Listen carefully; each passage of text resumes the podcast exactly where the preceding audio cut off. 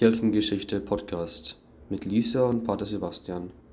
Die Schriftrollen bei Qumran, eine Heuchelei.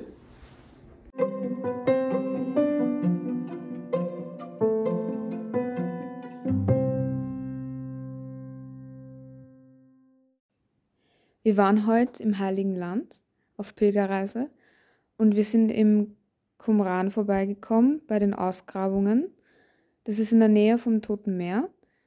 Und als ich die Geschichte dort gehört habe, habe ich schon ein bisschen schmunzeln müssen, weil nämlich neben den Ausgrabungen Gräber sind von Männern, Frauen und Kindern. Aber man hat gesagt, dass die Ausgrabungen von einem Kloster stammen. Also was ist das für eine Heuchelei? Ja, da müssen wir ein bisschen in der Geschichte zurückkurbeln.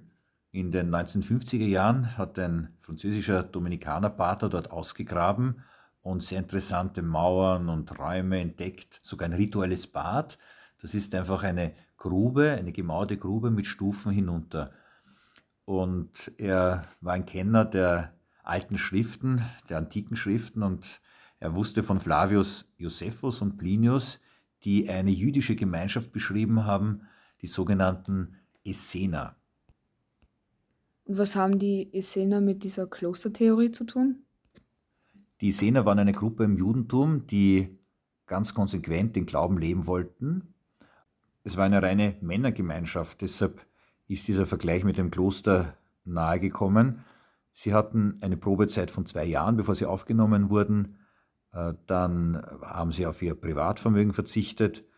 Sie haben bescheiden gelebt, haben von den Produkten der Umgebung sich ernährt. Und es ist eben dieser Dominikanerpater auf die Idee gekommen, diese Gebäude, Überreste, diese archäologische Ausgrabungen auf die Essener zu beziehen, dass sie dort einfach einen ruhigen Ort gefunden hätten und dort Schriften verfasst hätten, die man später gefunden hat. Unsere Führerin, die Marion, die hat von solchen Schriften erzählt. Was hat es damit auf sich?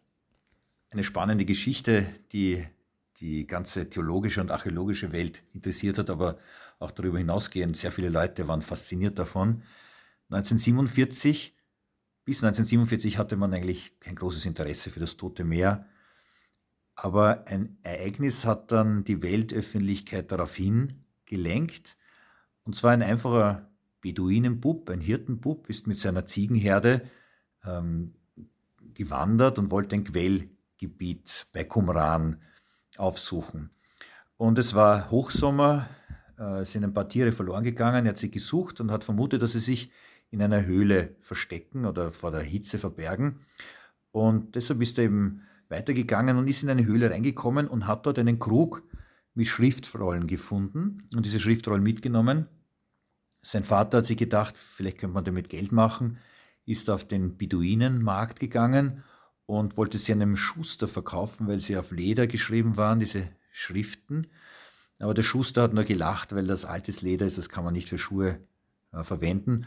Der Schuster kannte aber einen Antiquitätenhändler, hat es ihm gebracht und dieser Antiquitätenhändler war mit einem Mönch aus dem syrisch-orthodoxen Markuskloster bekannt. Und dieser Mönch hat festgestellt, das sind sehr alte, wertvolle Schriften und hat sie dann einem Universitätsprofessor weitergegeben, nämlich Professor Sukenik auf der Scopus-Universität, einer jüdischen Universität in Jerusalem. Dieser Professor hatte herausgefunden, dass die Schriften über 2000 Jahre alt sind. Ja, sie stammen aus dem Alten Testament. Das ist natürlich mit einem Schlag bekannt geworden auf der ganzen Welt und man hat begonnen, in dieser Gegend von Qumran zu graben. Und ein französischer Dominikaner hat diese Siedlung ausgegraben und weil er vielleicht so fasziniert war von dem Gedanken der Essener oder der Klosteridee, hat er vermutet, es ist ein Kloster. Da gibt es ein paar Widersprüche. Einer davon ist der Friedhof, oder? Ja, vor allem mit den Frauen- und Kindergräbern, was eigentlich für, einen, für ein Männerkloster nicht ganz möglich ist.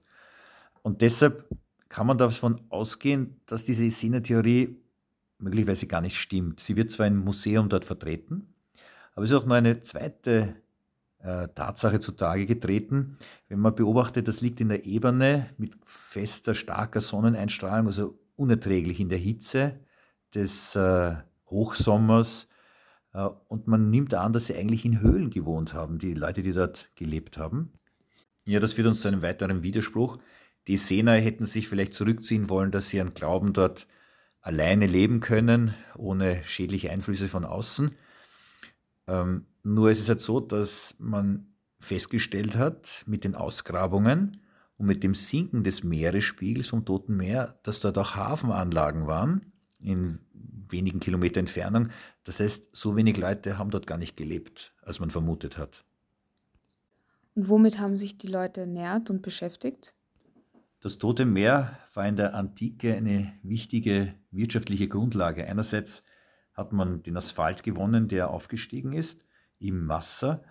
Man brauchte ihn zum Dichten der Schiffe. Man denke nur an die Seeschlachten, die die Römer und Griechen geführt haben oder ganz normale Handelsschiffe, die sie verwendet haben.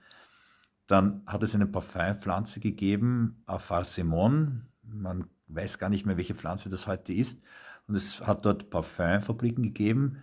Kleopatra hat solche Fabriken betrieben. Natürlich hat man das Salz auch verkauft. Und davon dürften die Leute gut gelebt haben. Auch Herodes der Große hat daraus einigen Gewinn gezogen. In der Wüste, da gab es ja früher nichts. Woher haben die das Wasser herbekommen? Die Wüste liegt tiefer als Jerusalem und das Tote Meer liegt sogar 420 Meter unter dem Meeresspiegel. Man hat einfach das Wasser, das vom Norden gekommen ist, aufgefangen.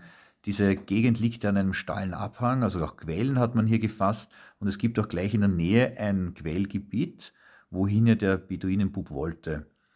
Und dieses Wasser hat man in Zisternen gesammelt und konnte sogar rituelle Bäder damit versorgen. Nehmen wir an, die Klostertheorie stimmt nicht. Warum haben dann die Ausgrabungen vom Qumran eine Bedeutung für uns?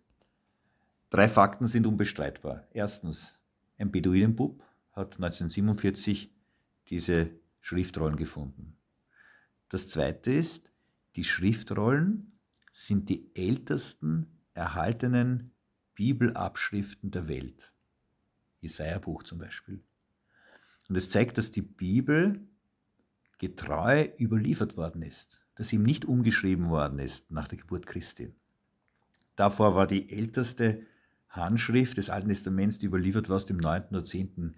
Jahrhundert nach Christus. Also es war schon ein, ein durchschlagendes äh, Ergebnis. Ich habe da noch eine Frage. Das habe ich nämlich vorher auch nicht ganz verstanden. Und zwar, Sie haben gesagt, dass man die Heilige Schrift ja nicht verändert hat über die Jahre, über die, bei den Übersetzungen. Aber ich kann mir das irgendwie nicht so vorstellen, dass die früher wirklich so geredet haben, wie es da steht. Ja, du beziehst dich auf die Übersetzung. Man versucht heute in der Sprache der Gegenwart die alten Texte zu übersetzen. Das heißt aber nicht, dass man sie verfälscht, sondern es soll keine komplizierte oder altertümliche Sprache sein, sondern es sollen die Leute merken, dass das für heute geschrieben ist, nicht nur für damals. Und deshalb macht das äh, die Bibelübersetzung so wertvoll, die in der Sprache der heutigen Zeit geschrieben ist. Also neben diesem Faktum, dass der Beduinenbub das gefunden hat und dass es die älteste Bibelabschrift der Welt ist, in einem großen Umfang, also fast alle Schriften des Alten Testaments, außer dem Buch Esther, sind hier enthalten, gibt es noch ein drittes Faktum, das wir aus diesen Ausgrabungen erkennen können, dass viele Leute offenbar am Ufer des Toten Meeres gelebt und gearbeitet haben und dass es eine wirtschaftliche Bedeutung schon in der Antike gehabt hat. Also keine einsame Gegend, wie man lange vermutet hat.